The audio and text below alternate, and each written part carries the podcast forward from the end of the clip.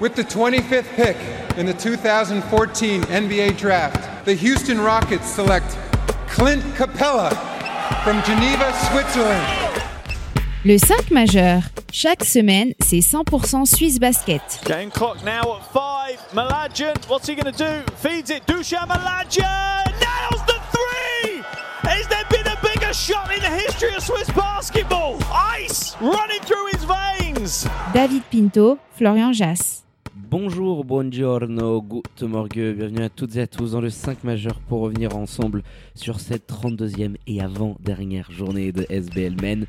Le 5 majeur, vous le savez toutes et tous, l'émission qui dit tout haut ce que le monde du basket suisse pense tout bas. Et pour m'accompagner, aucune surprise hein, dans notre composition, votre expert basket préféré, Florian Jass, est bien là.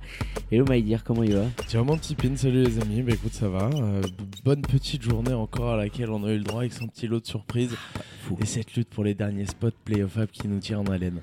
Alors justement, pour ne rien louper de l'actu Suisse basket et ce dénouement de championnat assez incroyable, ainsi que tout ce qui se passe en NBA avec la fin des premiers tours à l'Est comme à l'Ouest, et ben c'est sur nos réseaux sociaux et notre site que ça se passe, at le 5 majeur Tout en lettres. et le www.le5majeur.com.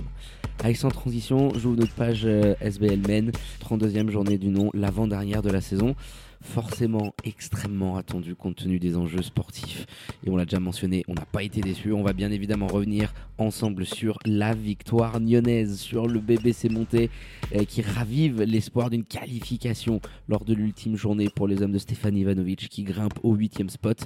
Et l'autre intérêt majeur était au chaudron avec le revers assez incroyable là aussi dans le scénario du BCB qui s'incline dans le derby de l'arc jurassien 74-66. Les joueurs d'Etienne Fay n'auront plus désormais leur destin entre leurs mains lors de ces dernières journées où ils seront exempts en plus. Dans la bataille à distance entre les Lions et Veuvezan pour le troisième spot, ce sont les Genevois qui font la bonne opération. C'était assez prévu quand même, mais ils se rapprochent à une toute petite victoire des Veuvezans après leur facile succès face aux Star Wings de Bâle, alors que de son côté, le VRB s'est fait croquer à la maison face à Fribourg Olympique 101 à 83. Et pour terminer, le choc des extrêmes entre le leader et la Le grand de écart. Rouge. Ah, le grand écart euh, olympique là.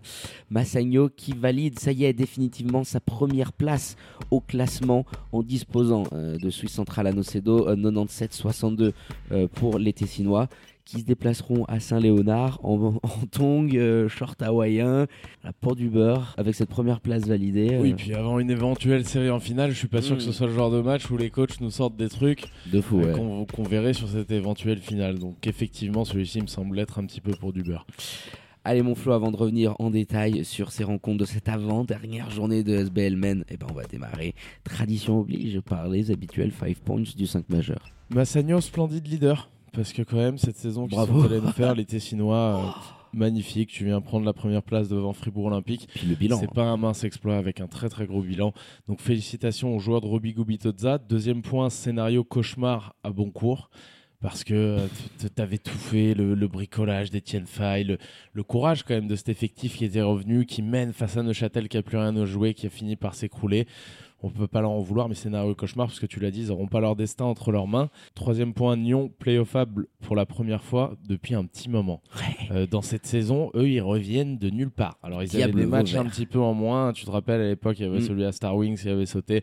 Mais ils reviennent au meilleur moment possible. Ils auront, eux, par contre, leur destin en main lors de cette dernière journée où ils se rendront à Neuchâtel. Quatrième point, Montécoul au Rocher. Parce que à, l'image. de la saison, alors on va, on va refaire encore une fois le, le scénario bien sûr, mais à l'image de cette saison, tu perds les pédales dans la deuxième mi-temps, dans le dernier acte euh, tout particulièrement. Et tu es c'est 9 compliqué. Et tu es 9 aujourd'hui, c'est dingue. À l'aube de la il dernière journée. Il va falloir gagner contre Vevey. On en reparlera aussi, puisque Vevey Genève, est-ce que la 3 est vraiment bonne à prendre? Comment ça va se situer? Et puis pour terminer, quand même, comment ne pas mentionner le départ de Petar Alexic qui Ah, quittera ouais. Fribourg en fin de saison? Ciao l'artiste. Euh, Ça y est, c'est fini. Une légende. tourne. 10 années au sein de Fribourg Olympique, 14 trophées. Alors euh, 17 ou 18, je crois, pour Avec ceux les qui, Super Cup. qui vont oui, chercher la bon. Super Cup. Mais magnifique, Petar Alexic, qui aura mis son empreinte sur ce club pendant toute une décennie. Et bonne chance à celui qui va récupérer le bébé là, parce que il y avait quand même une patte qui était installée depuis quelques saisons. On aime ou on n'aime pas Petar Alexic, mais il avait fait de Fribourg Olympique un mastodonte. Il l'a dit dans la Liberté, euh, il me semble. Et pour pas achever le tout, il manquait finalement juste un, exploit européen.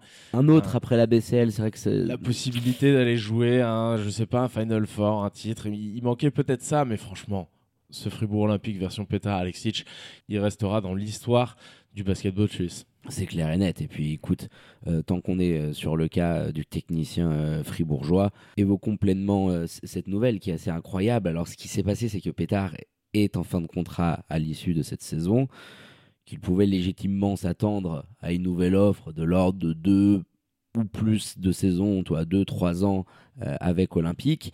mais on l'a souvent aussi évoqué, Pétard, ça fait dix ans. Dans le dernier podcast, on mentionnait euh, par rapport à Romain Gaspo, tu sais, le, fait de partir au bon moment après avoir euh, tout gagné. Tu mentionnais le fait que c'était Larsen Wenger de Fribourg. Bon, bah voilà, euh, quelques jours après, pan, on, a eu l'information. On sait aussi que c'est Philippe de Gautreau qui allait le chercher, qu'ils avaient une relation qui était assez incroyable, qui fonctionnait à merveille. Et l'un comme l'autre nous ont souvent dit si l'autre part, bah, à mon avis, mon séjour ici risque aussi de, de terminer à ce même moment-là. Et par rapport au je termine juste que le fait que le président Philippe de Gautreau ne se sente pas, on sait qu'il est, est sur la fin peut-être de faire une, deux années grand max probablement. Bah, il y avait cette question de se dire tiens comment on peut prolonger Pétard si je ne fais qu'un an? Est-ce que le comité d'après mhm. se retrouve avec un coach déjà une engagé? maximum. il a mentionné dans la presse, il va refaire une saison maximum, euh, Philippe de Gautreau. Je crois qu'on a beaucoup parlé de Pétard Alexic et de cette mainmise qu'il avait sur Fribourg Olympique, ce run qu'il a été capable de faire comme ça sur 10 saisons. Mais c'est aussi le mandat d'un président incroyable, Philippe de Gautreau. Récemment, il y avait eu le départ d'Imad Fatal qui lui aussi a marqué l'histoire d'un club. On est dans cette caste-là, en plus avec un palmarès qui dépasse l'entendement. Et je crois que le président, on voit là où il veut en venir. Euh, je pars, je m'en vais, j'ai envie de laisser la maison bien propre, laisser à mon successeur le choix du coach, de construire un effectif avec lui. Parce que hein. c'est une relation de travail. Il avait, tu l'as mentionné, il y avait une relation quasiment fraternelle avec Petar Alexic. Et ils étaient là les étés à bâtir des effectifs ensemble, à réfléchir sur l'idée. Il y avait des échanges entre les deux euh, garçons. Ils nous l'ont tous les deux mentionné. Il me semble que Philippe de Gautreau, il a un amour incommensurable pour Petar Alexic, mais que de lui proposer plus que ce pourquoi lui allait rester en tant que président du club. C'était pas possible. Et c'était pas possible pour lui. Non, mais ça se respecte comme euh, la réaction de Pétard qui dit It's unacceptable. Voilà, de ne me proposer qu'un an après tout ce que j'ai fait. Et là aussi, ça se respecte totalement. Je pense Les que. histoires d'amour finissent mal. En général. Ouais, c'est difficile quand t'as des garçons comme ça, qu'on t'a marqué, qui, à qui le club doit énormément. Et bah, quand tu dois faire un petit peu table rase parce que changement de dirigeant, c'est un cas qu'on voit souvent. Euh, c'est pour la poire de Petar Alexic. Ma foi, je me fais pas trop de soucis pour lui. Je pense qu'il aura un banc la saison prochaine et, à un bon niveau. Donc merde pour Pétard qui va énormément nous manquer, parce que la légende de coach qu'il est, mais aussi le, garçon et l'homme formidable qu'il a toujours été à notre micro en dehors. Magnifique Pétard Alexic. Fantastique. C'est clair que ces petites discussions, ces bières partagées euh, dans, dans, la salle de réunion du club, à revenir sur la saison, sur le monde, euh, c'est énormément de souvenirs aussi, euh, puisque depuis qu'on a commencé cette aventure du 5 majeur, il a toujours été au top, en train de glaner des titres à tir larigot. Donc, Et puis ce que j'aime bien dans cette construction, c'est qu'elle se bâtit sur la défaite. C'est pas tout de suite, on met des moyens, on a un coach. Elle, elle se bâtit d'abord sur la défaite, parce qu'ils en perdent des finales, et Petar Alexic notamment. Et dans tout ce chemin euh, pour aller vers ce qui a été une dynastie aujourd'hui, ils ont des difficultés comme toute grande équipe qui se bâtit. Donc elle a été magnifique celle-ci. Et comme je l'ai dit, bonne chance pour le successeur de Petar Alexic parce qu'il va falloir assumer oh un niveau déjà euh, incroyable de facto jouer avec le fait que ce sera la dernière de Philippe de Gautreau. Donc euh, difficilement tu pourras proposer plus qu'une saison, plus une autre éventuellement en option, tu vois ce que je veux dire, par rapport à ce qui a poussé Petar Alexic euh, à partir. Donc euh, certains noms reviennent, Romain Gaspo par exemple, qu'on annonçait du côté du BBC Montais connaît la maison, il a, il a pas, il aura pas changé de vestiaire, juste s'habituer à un nouveau logo. Ivan Roudès, tiens, le nom aussi résonne un petit peu. Dragan Andreevich, est-ce qu'il sera reconduit ou pas, pourrait potentiellement intéresser chez les dirigeants fribourgeois. Euh, ça va être maintenant quand même euh, euh, intrigant de voir aussi ces prochaines semaines qui vont venir, l'effectif. Je pense aux propos de Yurko, de Paul Gravet à la Liberté qui disait bah ouais, c'est sûr que bon, c'est une fin de cycle, mais on est obligé de gagner pour Pétard. Toi, ça va rajouter un semblant d'âme aussi à cette équipe-là de, de finir en beauté. Si elle en avait besoin. Ouais, ouais, déjà, c'est ça exactement. On avait en plus besoin tous ces mecs-là qui doivent tant à Pétard. Tu vois, les Yurko, les Couture, les Mbala, les Kazadi, c'est des joueurs qui ont été façonnés par ses mains et, euh, et d'avoir une The Last Dance. Voilà, ce sera la The Last Dance de Petar Alexic à, à Fribourg et on a hâte de voir ces playoffs, de, de les suivre de près parce que on pourra match après match rendre hommage euh, au magnifique parcours euh, de coach Pétard euh, sur les bords de la Sarine. Allez, on va basculer euh, sur les terrains, mon Flo. Et ce match palpitant, incroyable, au suspense dingue entre le BBC Nyon et le BBC Monté au Rocher. Il valait de l'or, celui-ci, euh, entre les deux équipes pour ce huitième et dernier accessite pour les playoffs. Et, et je suis pas peu fier parce que je remets l'extrait. Non, je vois les jeunes de Stéphane Ivanovic aussi prendre ce match. Plus 7 pour euh, le BBC Nyon. D'accord. Votre pronostiqueur préféré, vous avez annoncé la victoire du bébé Seignon, certes, mais avec l'écart exact, voilà, plus 7. De temps en temps, on, on peut quand même. De temps en temps, il arrive à nous en sortir un Elle qui tient la route. euh, Celui-ci est beau. Non, de toute façon, c'était attendu. À la maison, Nyon était quand même une équipe qui se construisait sur les dernières semaines. On l'attendait au tournant, on avait annoncé tous les deux victoires. Et, et même si ça aurait pu tourner dans l'autre sens, sincèrement, les Nyonnais, ils sont au-dessus pratiquement toute la rencontre. Certes, encore une fois, on peut dire le B s'est monté quand on arrive dans le quatrième, etc. Oui. Mais avant ça, euh, ils galvaudent ce premier quart-temps. Ils, ils encaissent 25 points, il me semble, dans le premier quart, dans un match couperé où si tu ne gagnes pas, tu as de grandes chances quand même de ne pas aller en playoff. Euh, ils laissent prendre les Nyonnais euh, feu du parking. Ils sont à 5 sur 7 pour démarrer sur des contests qui sont pas assez forts. Il faut sortir plus fort, les garçons. Et, euh, Et, et derrière, 2 sur 10, hein, le bébé Seignon aussi qui a fait. euh, et, et cette défense, encore une fois, du, du BBC Monté, qui a, qui a pas été là, qui a pas répondu présent. Donc Comme oui, tu arrives dans, les, dans les dernières minutes et tu te fais un petit peu dessus, comme d'habitude. Mais avant ça, il y a déjà des moments, des passages où cette année, cette équipe, elle ne s'est pas trouvée. Les équipes de Patrick Pembele, celle qui a marché, la version du Nans, on y revient souvent, c'était des équipes qui défendaient et qui, sur cette défense, capitalisaient pour construire leur attaque. Je dis c'est des équipes, mais il y en a une. Donc Oui. c'était cette, cette version-là, bien sûr, dont je parle. Euh, elle fonctionnait de cette façon. Et c'est ce dont a besoin Patrick Pembele. Cette année, ça n'a pas répondu. Ça n'a pas répondu présent. Les joueurs n'ont pas forcément, je sais pas, adhéré au discours, eu l'expérience nécessaire, peu importe. Mais force est de constater qu'aujourd'hui, ça n'a pas marché. Quand tu tombes sur l'équipe qui de Nyon qui ouais. commence à tenir la route, et ben t'en prends une petite au passage. Ouais, avec un Jay Cloty qui euh, te portait, et tu le disais très bien, c'était l'attraction principale euh, sur cette fin de saison pour les Bulls, euh, qui, qui est dans un trou d'adresse, euh, 21%, il a 8 petits points, alors 9 rebonds, mais il, il a pas mal de pertes de balles, euh, idem pour euh, JJ Chandler, alors qu'il va t'envoyer la pastille habituelle, mais c'est choses, tu vois, hein. on en, on, en parlait dernièrement parce qu'on se disait est-ce qu'il peut faire partie des finalistes du MVP Il y a la discussion, il y a en face il y a le bilan d'Isaiah Williams. Pour la troisième place, on hésitait un petit peu.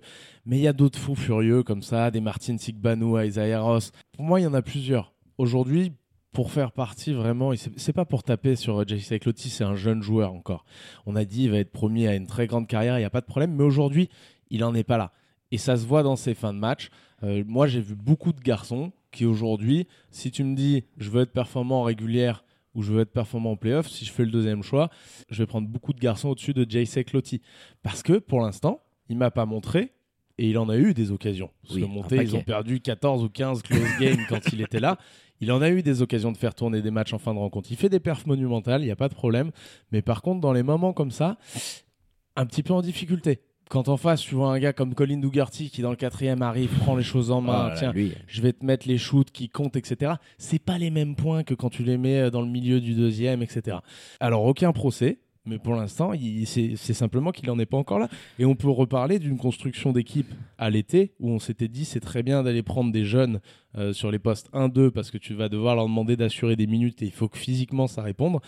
Mais au moment où tu arrives en playoff ou dans la bataille.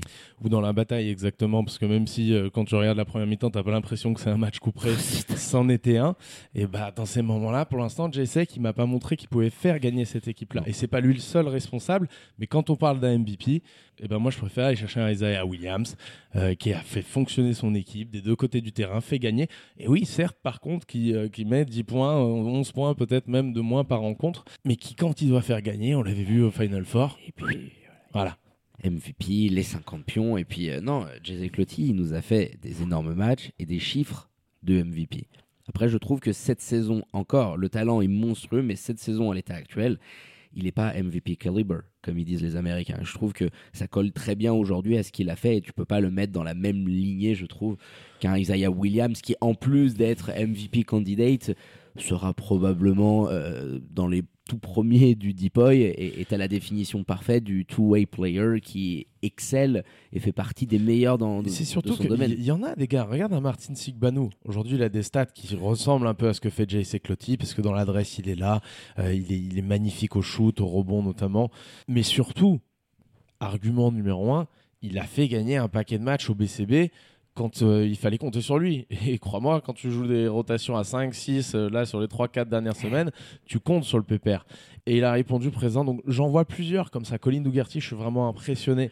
Si ce bébé Seignon va en playoff, même en 7 ou 8 sur un match comme ça face à Fribourg ou Massagno, il est capable d'un carton lui. Hein. Il est capable de nous faire un gros carton effectivement. Joueur spécial, on n'a pas forcément vu venir la saison comme ça parce qu'au début il y a des difficultés et puis le pépère monte en puissance petit à petit. Mais surtout gros animal à mon avis au moment d'arriver dans le clutch et ça comptera pour le bébé Seignon sur ce dernier match notamment face à Union de Châtel. Euh, c'est ce qu'on avait évoqué hein, quand on avait euh, annoncé euh, notre petit LCM boom sur l'arrivée de Colin Dougherty. On l'avait beaucoup scouté et on sentait que c'était un profil qui pouvait faire mal dans notre championnat et il faut aussi donner le crédit qu'à côté son pendant Devante Brooks c'est une des toute meilleure pioche euh, de la SBL cette année. Franchement, rarement ou quasiment jamais blessé, qui a un impact des deux côtés du terrain, qui pèse offensivement et qui match après match te noircit et te salit la, ligne de stats. Tu vois là, il a encore 32 déval, 23 pions, euh, il a 72% en, termes de, shoot, 12 rebonds.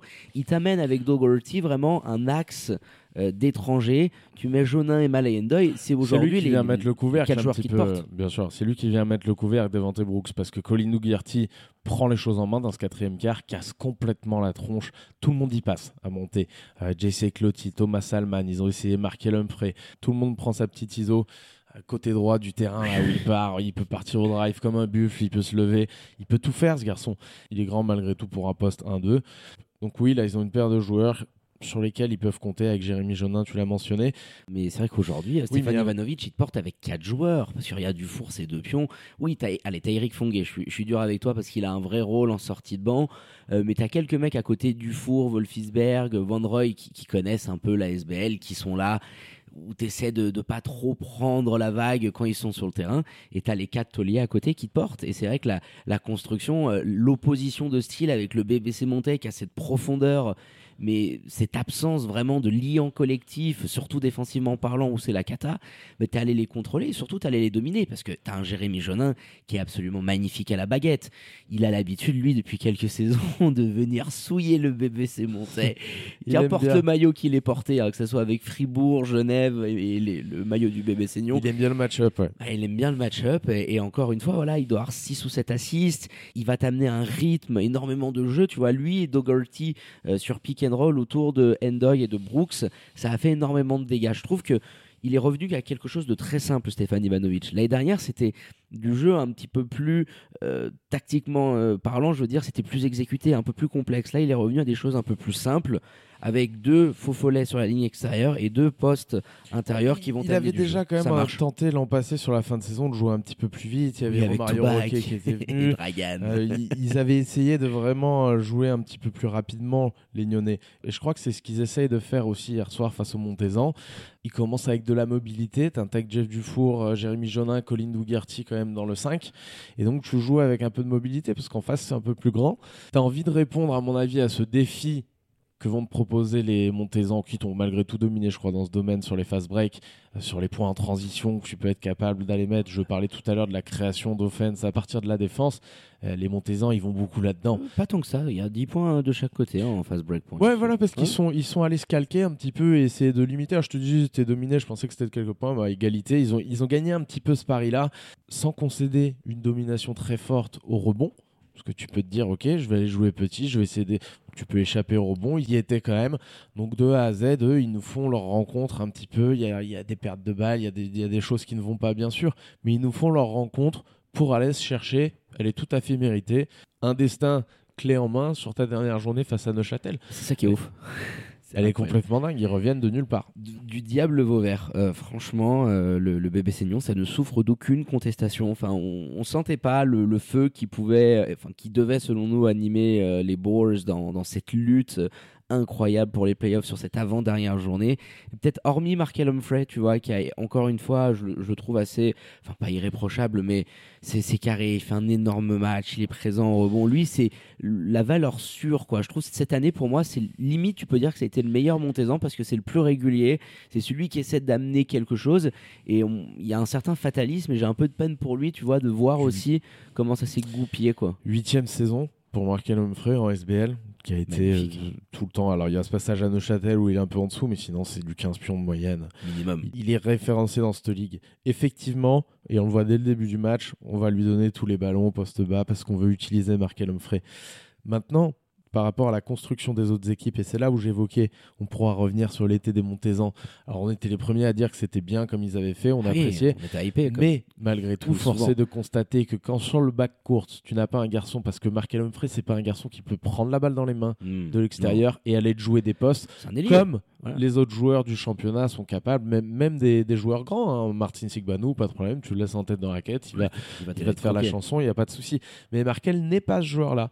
Donc tu avais besoin de quelqu'un qui puisse le faire peut-être dans les moments clés d'un match. Et avec du recul, alors c'est pas une di- discussion que j'ai eue avec Double P hier, mais je me dis, hmm, C'est peut-être ce qui t'a manqué, la pièce manquante, euh, tu vois, le, le, ah, le joueur vétéran un, qui- un qui créateur, un sur la ligne arrière qui puisse mettre des points dans des moments comme ça. Et surtout, au-delà de mettre des points, parce que Jay Sek en a mis dans, dans des moments serrés, c'est pas le problème. C'est prendre soin de faire tourner la boutique. Et ça, pour l'instant, c'est là, où il y a le petit manque, le petit axe de progression pour Jesse Clotti sur la saison prochaine, cet été. Euh, Oui, parce bah, que c'est clairement ce qui a, a- Ah a manqué au Montezan. Et les gars, ils pourraient être tranquilles à la- au 5 ou 6e spot, sans déconner, en ayant pris juste euh, un tiers des matchs qu'ils ont perdus sur des situations très serrées. Même un quart, c'est assez dingue. De toute façon, le scénario qui se répète inlassablement pour le BBC Montais qui, à l'aube de la dernière journée, se retrouve hors des places playoffables. Le BBC Nyon grimpe au huitième rang, chip au joueur de Double P, euh, ce dernier accessite synonyme de premier tour face à Massagno. Et ça va donner une dernière journée absolument dingue parce que le BCB, juste un petit mot sur le match, mon Flo, le derby de l'arc jurassien, tu t'inclines 74-71 face à Union de Châtel après une première mi-temps absolument dingo, je crois qu'il doit avoir 16 ou 17 pions d'écart. Euh, tu profites du, public, de l'ambiance, Neuchâtel qui n'a plus rien à jouer avec ce cinquième spot validé. Et tu crois un petit peu trop en arrivant au vestiaire à la mi-temps. Tu reviens pas sur le terrain. Cette deuxième mi-temps, Tu te fais sanctionner dans le troisième carton notamment, surtout parce que je crois que tu es à 5 points dans le troisième. 7 points, mais Sept coupure points. de courant absolue. Et Derrière. derrière, courant, Arkim Robertson qui domine encore quelques minutes avant d'être une nouvelle fois exclu. c'est Enfin, fou. ils, ils y vont sans Kylian Martin. C'est une défaite à laquelle tu t'attendais pas avec la dynamique du BCB. Mais est-ce qu'on peut vraiment reprocher quelque chose à cet effectif-là ou à son coach qui a dû faire avec du bricolage sur les dernières semaines mais pas Perpétuel. possible il, est quand même il a quand même réussi à te ramener en odeur de playoff un petit peu. Ma foi, t'auras pas ton destin entre tes mains sur la dernière journée. J'espère la que tout le monde- J'espère que tout le monde, surtout, ça c'est un point très important, c'est pour ça que je suis pas fan d'avoir un exemple. J'espère que les équipes joueront le jeu et que euh, les Genève, Vevey vont essayer de gagner ces matchs pour aller chercher le troisième spot, même si tu prends Fribourg Olympique en demi-finale. Parce qu'il y a une lutte en bas, il faut, il faut faut la respecter le jeu. respecter. Exactement. Et ça, on pourra l'évoquer dans notre instant prono. Euh, mais les joueurs euh, d'Etienne Fay qui se sont euh, bah, complètement écroulés. En, plus, sans Kylian Martin t'évoquais, Arkim, fold out, t'as plus personne dans la peinture des, des Neuchâtelois. Et bah, tu t'écroules et, dans la fin de match, bah, tu, tu, sentais venir le, petit hold-up des familles des troupes de Mitar Trivunovic, porté par Justin Roberts et, et Dylan. Et euh, il leur tendait les mains. Et, je trouve que c'est terrible dans le, le scénario de finir comme ça pour le BCB. Donc, qui sera devant sa télé? On va forcément, du coup, mon flow basculer euh, sur cette 33e journée qui arrive parce que ça va être un truc de dingo. Derrière du nom, on le mentionnait, le BC Boncourt sera exempt euh, et regardera devant la chaîne YouTube de Swiss Basket ce qui va se passer. La problématique, elle vient, mon flow, de deux équipes, les Lions de Genève et le Vevey Riviera Basket, qui sont aujourd'hui à la lutte pour ce troisième spot. Troisième spot qui t'envoie contre Fribourg Olympique. Donc tu peux comprendre que Veuvezan et Genevois pourraient se dire Hmm, Massagno en demi-finale, peut-être un petit peu mieux compte tenu euh, de ce qu'on peut nous envoyer en face. Ça risque de potentiellement pouvoir fausser le championnat. Les Lions de Genève vont du côté des Tigers de Lugano et Vevey va du côté du BBC Montais qui va Vevey, tout oui, jouer derrière. Le BBC Nyon, destin entre ses mains également, tu te déplaces à la riveraine pour affronter Neuchâtel, qui encore une fois n'a plus rien à jouer, donc euh, ils ont quand même été réglo du côté euh, du chaudron, donc je pense que ça sera la même chose à, à- à domicile. Fribourg, Massagno, bon, limite anecdotique, euh, parce que ça bougera pas devant. Et puis les cancres, le cancrico entre Swiss Central et, et Star Wings. Comment tu vois un petit peu cette journée, mon Flo? Voilà, l'instant prono, on se met en mode Madame Irma. Alors, premièrement, même au niveau du basketball suisse, dans ce championnat-là, tu as affaire à des Formule 1. C'est-à-dire que les joueurs sont réglés. Pour la plupart, c'est des joueurs de haut niveau, même ceux qui ont un job à côté. C'est quand même, on parle d'un niveau semi-pro. On est déjà dans une excellence où te demander de perdre un match ou de pas être trop à fond ou que tu sens que tu es limité en minutes à une quinzaine de minutes pour ensuite switcher sur un match de playoff où tu vas avoir une série difficile. Ça déjà, je suis pas fan en tant qu'équipe, c'est pas la décision que je prendrais. Ensuite, tu peux le faire. L'histoire nous a montré que ça finit toujours par te retomber sur le coin de la tête. Euh, et des années après, hop, tu te fais fourrer de la même manière. Donc non, je pense que ces équipes-là doivent jouer le coup jusqu'à la fin, parce qu'aussi il y a une équité sportive du championnat et que ça pourrait être euh, l'inverse. Ne fais pas à, à autrui ce que tu voudrais pas qu'on te fasse. C'est ça. Donc il faut qu'ils y aillent à fond et puis que le mérite sportif l'emporte avec la qualification des uns ou des autres. Euh, écoute, tu, me- tu me demandais ma piécette, j'en mets quand même une sur le BCB et sur les Nyonnais parce que je vois, je vois difficilement monter, gagner, euh, montrer les ressources mentales nécessaires pour gagner face à Vevey à la maison. Si toutefois, on l'a dit, Vevey vient pas en tongue, évidemment.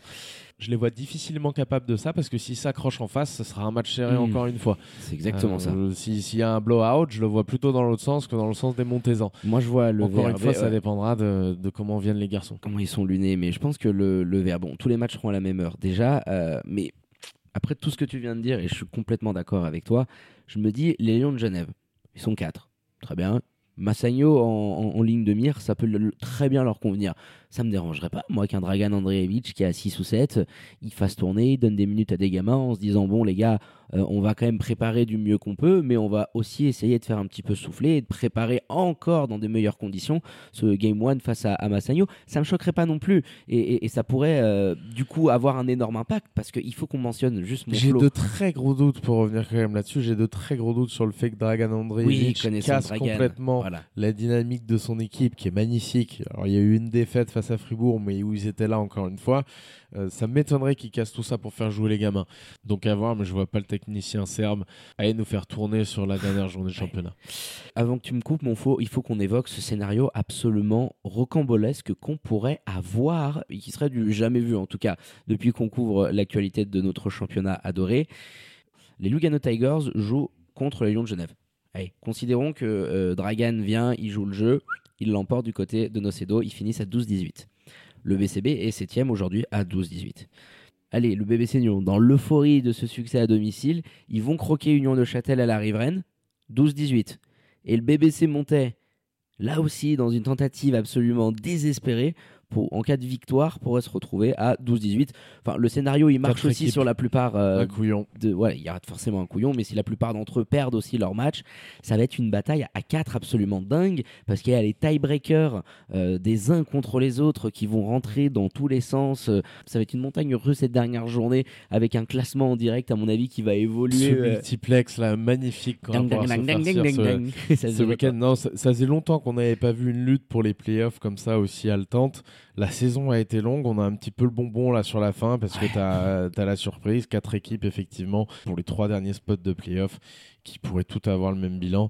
Je sais pas si c'est déjà arrivé dans l'histoire, en tout cas pas dans l'histoire récente, c'est sûr. Il va y avoir samedi prochain une nuit très compliquée pour l'organisation qui finira 9 parce que c'est Enfin, mal, une dernière journée comme celle-ci là. Enfin, mmh, très très pique. mal au tel. Allez, donc rendez-vous ce week-end pour la dernière journée de SBL. Et mon voisin qui se met à faire des travaux pile pendant la fin du podcast.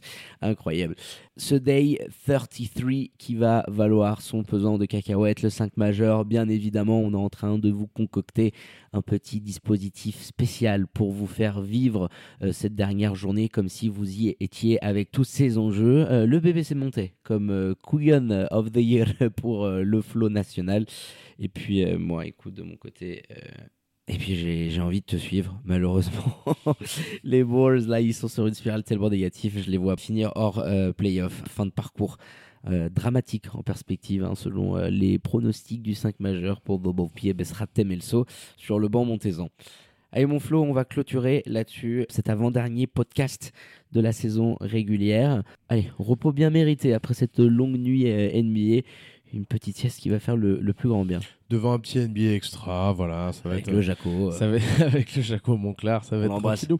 D'ailleurs, petit clin d'œil en parlant de Jaco Monclar aux Sharks à Antoine Manté et Dan Goutals notamment, et qui sont en train de raviver un petit peu cette flamme sur la fin de Mm. saison. Ça va être au moment d'aborder les Mm. playoffs, ça va être, ça va être quelque chose. Cette équipe-là est incroyable à suivre. Un petit parcours comme l'année dernière, on espère. Ouais, avec une fin un petit peu plus heureuse.